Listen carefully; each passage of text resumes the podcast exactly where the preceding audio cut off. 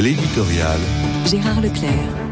Le 19 octobre dernier, j'évoquais pour la première fois la tragédie de l'assassinat de Lola, en tentant de trouver les mots justes pour apprécier ce qu'on pouvait réduire à ce qu'on appelle un fait divers.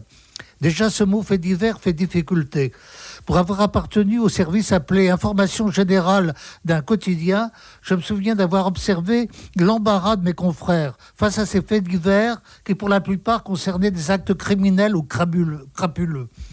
Et il fallait se couvrir d'une bonne carapace pour ne pas sombrer dans un trop grand pessimisme à l'égard de la nature humaine capable d'une telle perversité. Mais il fallait aussi se garder d'une trop grande protection de la carapace qui exposait à cet autre péril qu'était le cynisme. Cynisme qui inclinait à prendre son parti d'une telle noirceur.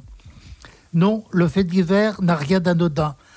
Et quand il prend la dimension de l'assassinat de Lola dans les conditions que l'on sait, il faut faire très attention à ce qu'on appelle son exploitation. Je l'ai déjà dit, ce qu'il y a de plus monstrueux dans ce crime nous renvoie à l'énigme de la nature humaine et ne saurait être réduit dans les catégories de l'analyse sociologique et politique.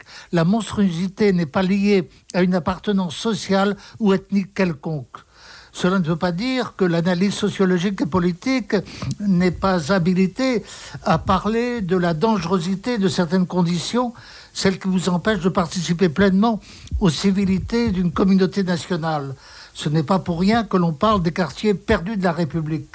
Mais il ne faut surtout pas confondre ce qui relève d'un état de non-droit et ce qui relève de la démesure criminelle et de l'énigme de la perversion humaine.